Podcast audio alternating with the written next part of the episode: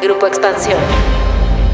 A unos días de que se lleve a cabo la encuesta El Morena y la elección primaria en el Frente Amplio por México para elegir a su futuro candidato o candidata presidencial, es muy importante contrastar las visiones que tienen los aspirantes sobre algunos de los temas más importantes para el país. En Expansión Política, platicamos con la mayoría de las y los políticos que participan en estos procesos internos y les hicimos las mismas preguntas. ¿Dejarían al ejército en las calles para combatir la inseguridad y por cuánto tiempo? ¿Irían por una reforma fiscal y hacendaria para llegarse de los recursos necesarios? ¿Cuál sería su plan para aprovechar la relocalización de las empresas en el país? Sus respuestas a estas y otras preguntas las comentaremos hoy, aquí, en Política y otros datos. Política y otros datos. Segunda temporada. La vida pública a debate. Política y otros datos. Buen jueves, bienvenidos a Política y otros datos. Soy María Ibarra, editora política de Expansión. Hoy es 24 de agosto del 2023 y es un gusto que nos permitan llegar a sus oídos por unos minutos. Viri Ríos y Carlos Bravo Regidor, ¿cómo están? Buen jueves. Hola, hola, ¿cómo están? Feliz jueves de política y otros datos. Ya se la saben, por favor saquen los likes, los pulgares para arriba, las estrellitas y los comentarios en el espacio Spotify que están completamente fuera de control. Qué cantidad de comentarios nos han dejado y qué gusto nos da leerlos. Muchísimas gracias. Hola, hola, ¿qué tal? Un gusto estar por aquí como cada jueves en Política y otros datos. Muchas gracias a todos por sus comentarios. Pues este episodio es muy especial porque vamos a dedicarlo a hablar de los aspirantes a la candidatura presidencial del Frente Amplio por México y los de Morena, pero a partir de algunas preguntas que el equipo de expansión política hizo a ocho de los personajes que buscan ocupar la silla presidencial en 2024 y que son parte de la primera edición de la revista digital que publicamos estos días y que podrán consultar en los links de la descripción de este capítulo. Platicamos con Beatriz Paredes, Claudia Sheinbaum, Gerardo Fernández Noroña, Marcelo Ebrard, Ricardo Monreal y Xochitl Galvez. También entrevistamos a Enrique de la Madrid y a Santiago Krill, pero como saben, uno no pasó el sondeo del Frente Amplio y el otro declinó en favor de Xochitl hace unos días. De Adán Augusto López y de Manuel Velasco, pues simplemente no tuvimos respuesta. Pero a cada uno de los personajes les hicimos las mismas preguntas. ¿Para qué? Pues justamente para que ustedes puedan comparar sus visiones de país y otros temas importantes y también personales que les hicimos a cada uno de los aspirantes. Así que para este episodio decidimos tomar lo que los políticos nos respondieron sobre la necesidad o no de una reforma fiscal y también qué harían para incentivar el nearshoring y otras cosas que vamos a estar comentando a lo largo de este capítulo. Como ven, Viri Carlos, comencemos con la reforma fiscal. ¿Qué nos contestaron estos políticos? Y pues evidentemente, ¿cómo vemos sus respuestas? Bueno, lo primero que tengo que confesar es que yo hice un ejercicio de discriminación y no los leí a todos. Solamente leí lo que dijeron Ebrard, Sheinbaum, Xochitl, Krill y Beatriz Paredes, porque me parecen pues los candidatos que tienen mayor, mayores probabilidades y los que tenía pues, más interés en saber qué decían. Con respecto a la reforma fiscal, a mí la verdad me da la impresión de que es el gran elefante en la habitación, entrevista tras entrevista. Es de esos temas que son súper importantes, pero de los que realmente no quieren hablar o quieren salirse por la tangente. De todas maneras, es muy interesante ver cómo lo hacen. ¿no? A mí me recordó a un profesor en Chicago que nos decía que a veces uno le hace preguntas a los políticos no con la esperanza de que se las contesten, sino como en el viejo este, cuando se disparaban a los pies, no necesariamente para lastimarse, sino para ver cómo bailaban. Y en este caso me pareció, reacción. exacto, me pareció que tal cual sus respuestas en la reforma fiscal son así. Krill dice que hay que hacer una revisión y simplificar el pago de impuestos, que hay que ser competitivos, o sea, en realidad no dice nada. Luego Ebrard dice que se tienen que hacer algunos ajustes, pero es muy temprano, que hay que ver, revisar, pero al final sí se encarga de decir, yo no estoy planteando crear nuevos impuestos o subir las tasas, ¿no? Otra vez, este, muy cuidadosos porque se, se nota claramente que es un tema incómodo para los políticos. Yo creo que todos saben que es inaplazable y es muy importante dotar de nuevas fuentes de ingreso al gobierno, pero nadie quiere aventarse el tiro de llegar a la campaña con la idea de yo voy a hacer una reforma fiscal, ¿no? Eh, Xochitl también dice, no, bueno, primero hay que hacer A, B y C, hay que tener un mejor manejo de los recursos y generar confianza, o sea, igual no dice si lo haría o no.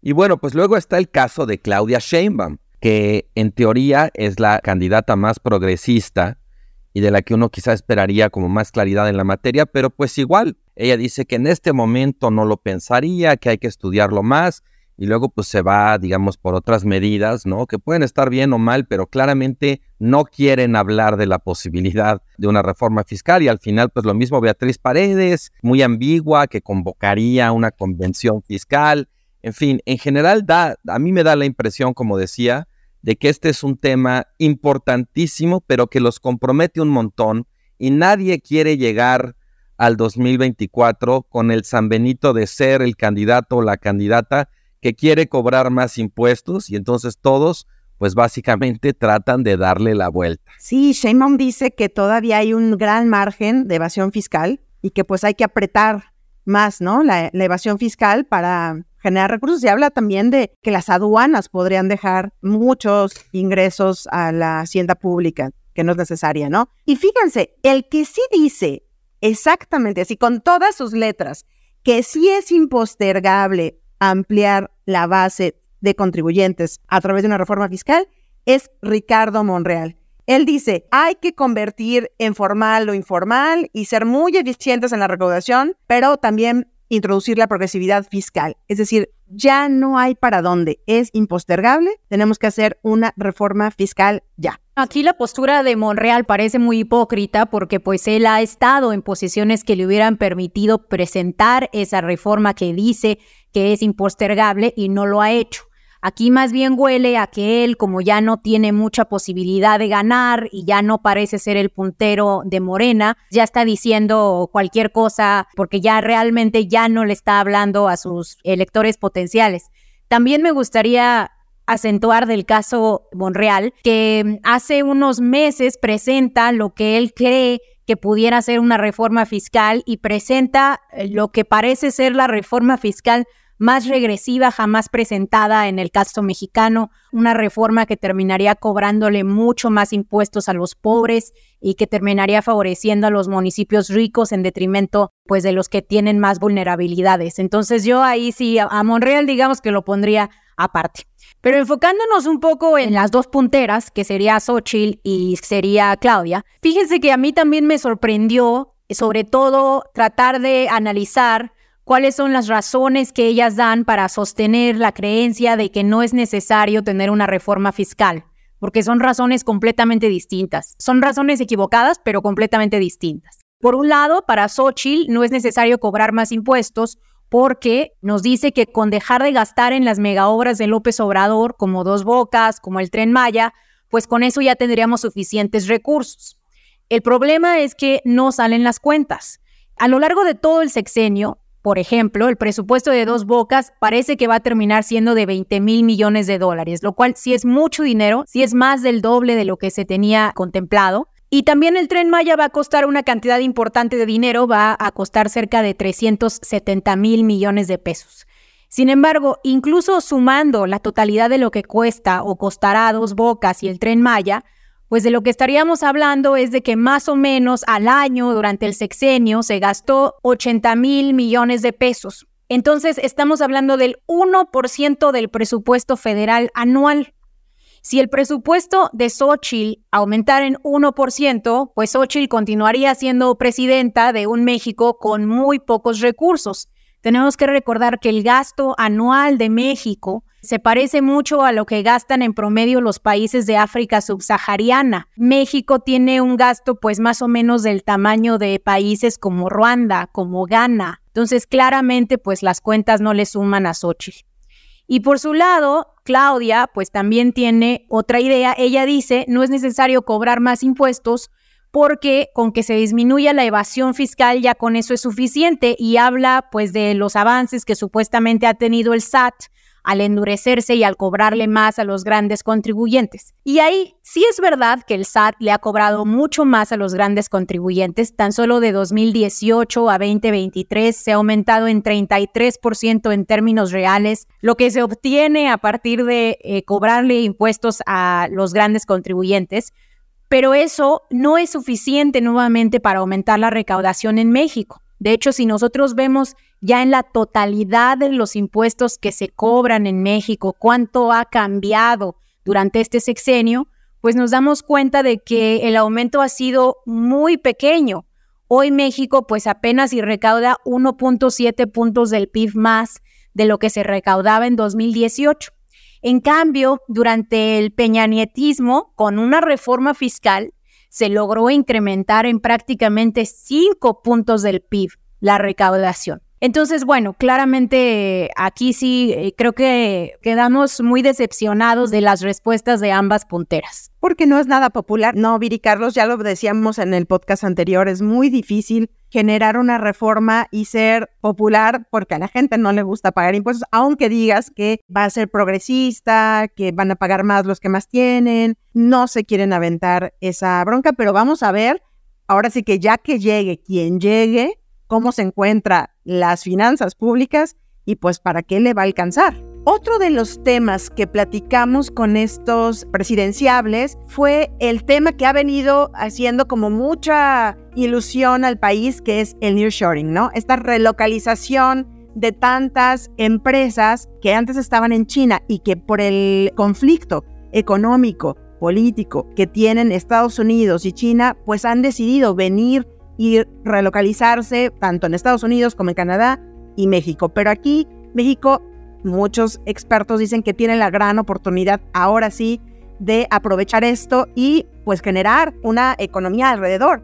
Hay respuestas bastante interesantes de los aspirantes. Platícanos, Carlos, ¿con qué te quedas de esto que nos respondieron a expansión política? Claramente el nearshoring es lo contrario de la reforma fiscal. O sea, la reforma fiscal no quieren hablar, es un tema muy incómodo, muy comprometedor, pero el nearshoring, bueno, es el futuro prometido, la maravilla que viene. Entonces ahí sí, no hay manera casi que de les, que les pare la boca. Ojos, Carlos. Exactamente. Les brillan los ojos. Aunque sí, sus respuestas hay que decir son muy distintas. Todos claramente es un tema que más o menos conocen y se ve que tienen muy preparadas sus respuestas, ¿no? Ebrard habla, bueno, de, lo que implica esta relocalización, la oportunidad, los miles de millones de dólares que van a llegar si nos preparamos para recibirlos.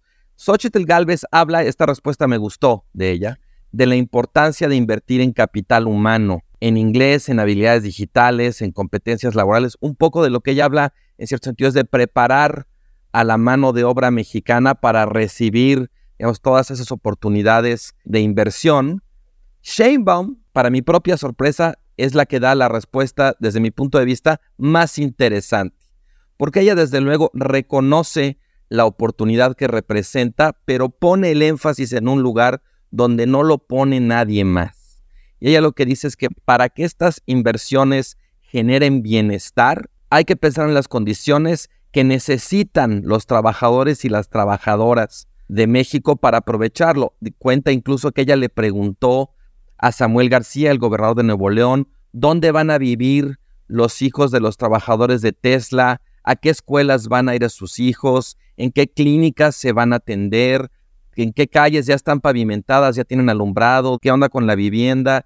Es decir, Claudia Sheinbaum sí introduce aquí la cuestión importantísima de la dimensión social y no equiparar necesariamente inversión con bienestar. Yo creo que ahí, digamos, sí se nota un aprendizaje de lo que fue, de alguna manera, la promesa del Tratado de Libre Comercio, pues que sí generó mucha inversión, creció la economía, etcétera, pero en cierto sentido como que pues hay este consenso me parece de que quedó a deber porque México no estuvo listo para transformar toda esa riqueza en bienestar. Y bueno, Beatriz Paredes, la verdad es que habla también un poco en la línea de, de Xochitl Galvez, aunque con mucha menos especificidad, de la necesidad de tener una estrategia de formación gerencial y de invertir, otra cosa muy importante, en políticas de ciencia y tecnología.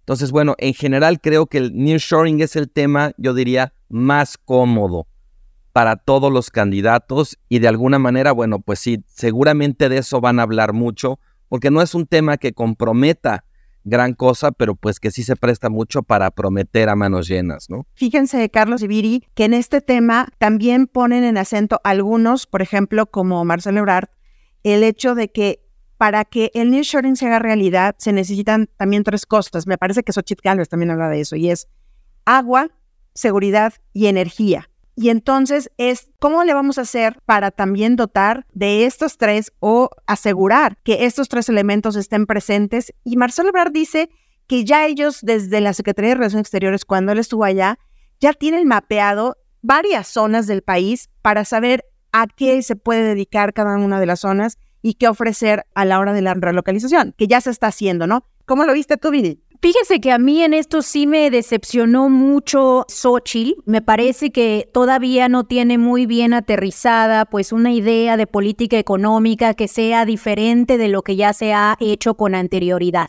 Incluso hay una parte en donde se le pregunta qué tiene pendiente el gobierno actual en materia de desarrollo económico y ella contesta que pues lo que tiene pendiente es simplemente que se continúe implementando el Tratado de Libre Comercio. Eh, pues lo cual claramente nos habla de que para ella eh, la visión pues es continuar haciendo lo mismo que se ha venido haciendo desde 1994, pero pues con unos cambios marginales. Por ejemplo, ella habla de que se le enseñe inglés a los jóvenes y que se les enseñe robótica, inteligencia artificial, para que puedan ser mejores trabajadores para estas empresas que están en México produciendo y vendiendo en Estados Unidos. Me parece también y me, me sorprendió mucho el que pues Ochil nos haya dicho que ella no quiere reformar la ley. En efecto, nos habla de que se necesita más energía y de que se necesita más agua para poder lograr atraer más inversiones, pero también nos dice que no hay tiempo para reformar la ley, que no hay tiempo para lograr ningún tipo de soberanía energética tampoco, que ya vamos a depender de Estados Unidos porque de todas formas ya dependemos, y que lo único que hace falta es certeza jurídica y seguridad e infraestructura para que lleguen las empresas pues hacer dinero a México. Ella habla en cuestión energética, nada más aquí, este Viri, ella dice, vamos a crear Emex, Energías Mexicanas, una nueva empresa, pero no solo enfocada al petróleo, porque ella dice, hoy hay otras fuentes de energía, no las podemos dejar fuera, y eso sí, pues le podría dar mucha más viabilidad financiera a Pemex. No queda claro a qué se refiere con crear Emex, porque también habla de que no va a cambiar la ley. Entonces, volviendo un poco a mi punto, la ley actual no nos permite tener el tipo de desarrollo que queremos. Les pongo un ejemplo muy concreto, el agua. Actualmente los distritos de riego tienen control sobre concesiones de miles de millones de metros cúbicos de agua sin monitoreo, pues sin capacidad además en ocasiones de retirar esas concesiones. Entonces, sin un mejor control, sin un organismo que sea regulador más allá de lo que tenemos con Conagua, que simplemente se dedica a otorgar concesiones, sin un organismo de verdad que se cree en la ley y que tenga capacidad y mandato para eh, regular quién usa el agua y cómo, pues no vamos a lograr que esa agua se utilice bien. Esa es la razón por la cual pues muchas de las inversiones que se quieren poner en el norte del país, pues a lo mejor ya no se pueden poner porque justo no tenemos una capacidad regulatoria para saber dónde y cómo vamos a poder abrir pozos. Ella incluso habla del fracking, ¿no? Y dice, a ver, Pemex lo hace todos los días ya dejemos de decir que sí, que no, sí, pero controlado, sí, bien hecho. Creo que ahí también da para mucho análisis el tema energético, ¿no? Lo que piensan de Pemex. Fíjate, Mariel, que ahí sí me sorprende un poco que Xochitl nos haya dicho que se puede hacer fracking cuidando al medio ambiente, de lo cual no hay evidencia alguna. El fracking requiere cantidades industriales de agua y genera eh, muchísimos contaminantes. Entonces, pues nuevamente otro momento en el cual Xochitl pues nos deja un, poco a deber o yo sentí que me quedó a deber, siento que le falta todavía pues hacer su, su agenda, ¿no? Una agenda que sea distinta de lo que se ha hecho desde 1994, que ha probado ser efectivo para atraer inversión extranjera, pero que no ha probado que puede crear clases medias y que ha creado una situación de tremenda precariedad para los trabajadores. Ahora, voy a Claudia, porque creo que Claudia quizá peca un poco de lo contrario. Claudia nos habla mucho pues de esta necesidad de traer servicios para los trabajadores, como ya decían ambos, pero siento que no termina de aterrizar específicamente cómo va a ser su política económica.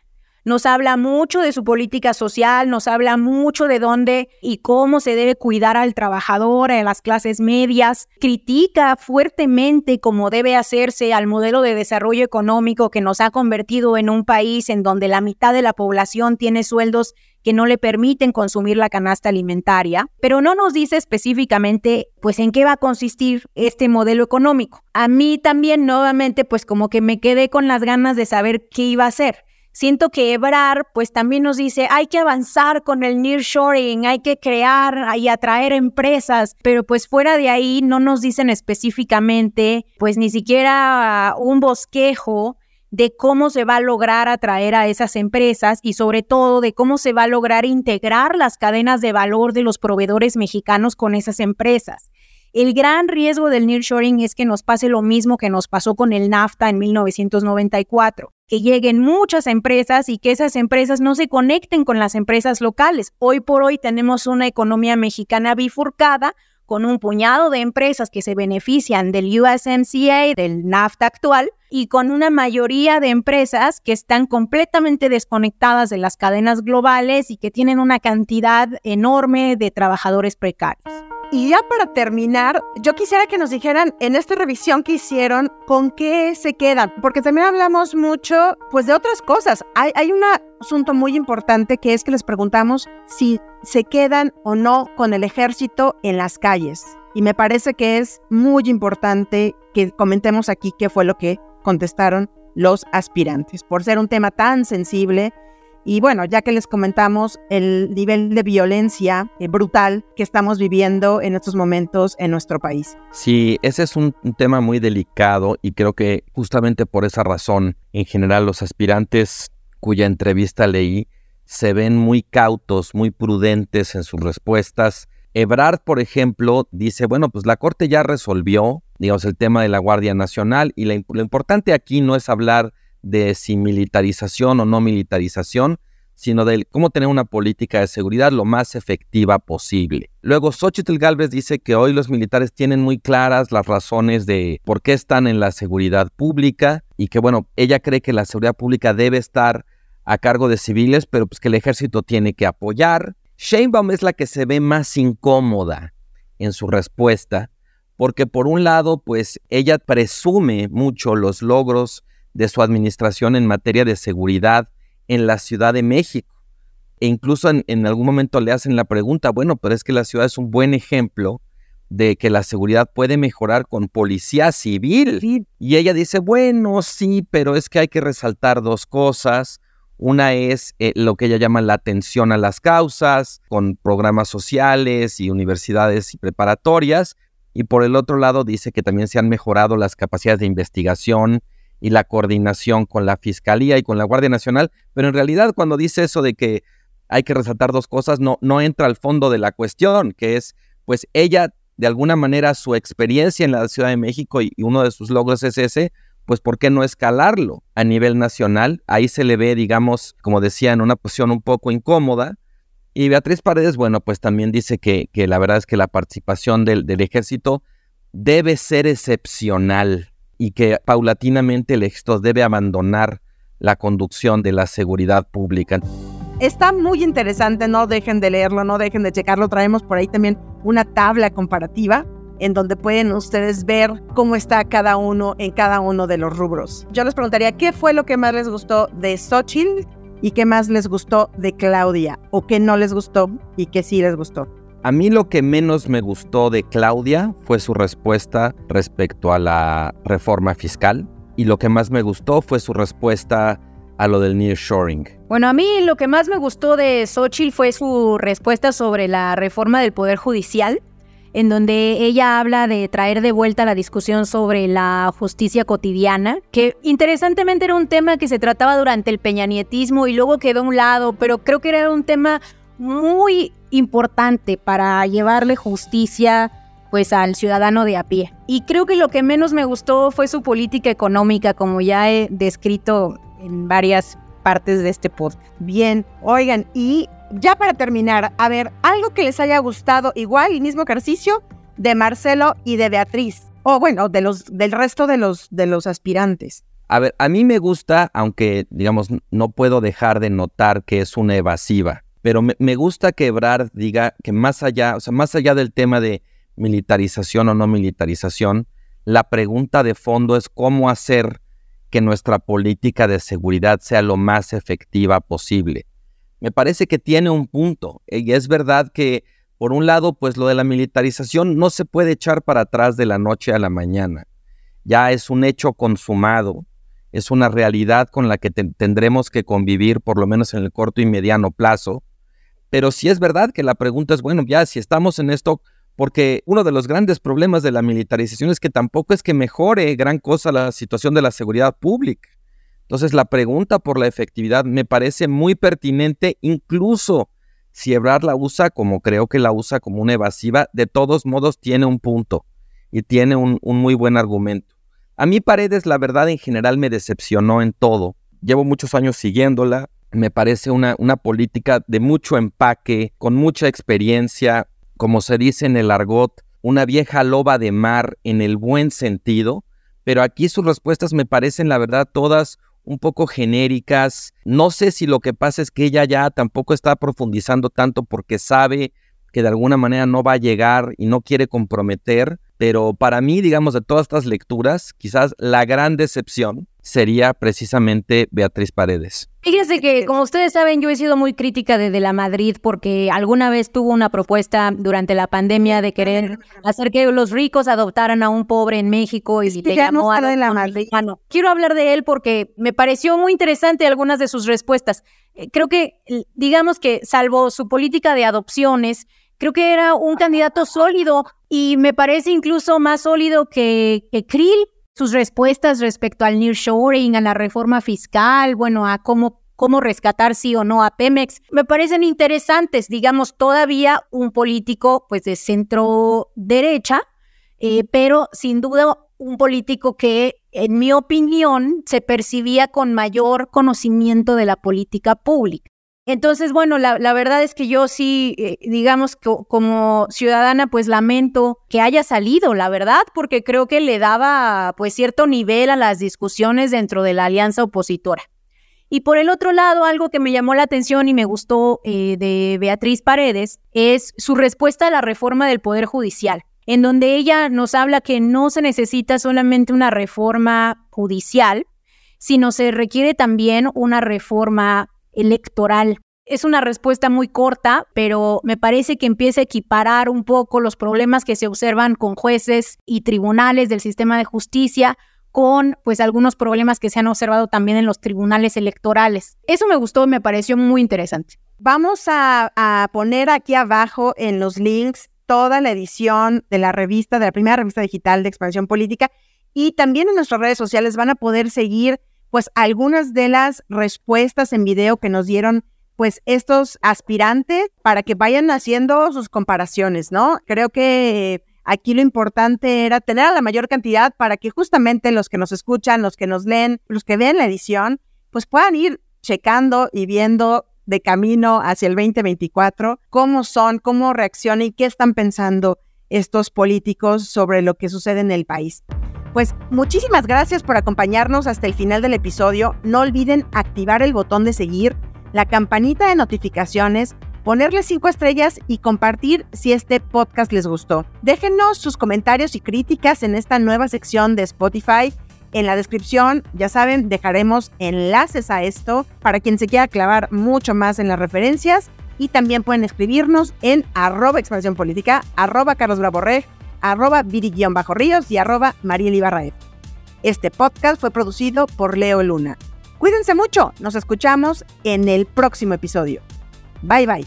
Toda la información, detalles y seguimiento de los personajes políticos de México y el mundo en política.expansión.mx. Me enteré en expansión. Política y otros datos es un podcast de expansión. When you need mealtime inspiration, it's worth shopping Kroger, where you'll find over 30,000 mouthwatering choices that excite your inner foodie. And no matter what tasty choice you make, you'll enjoy our everyday low prices, plus extra ways to save, like digital coupons worth over $600 each week. You can also save up to $1 off per gallon at the pump with fuel points. More savings and more inspiring flavors make shopping Kroger worth it every time. Kroger, fresh for everyone. Fuel restrictions apply.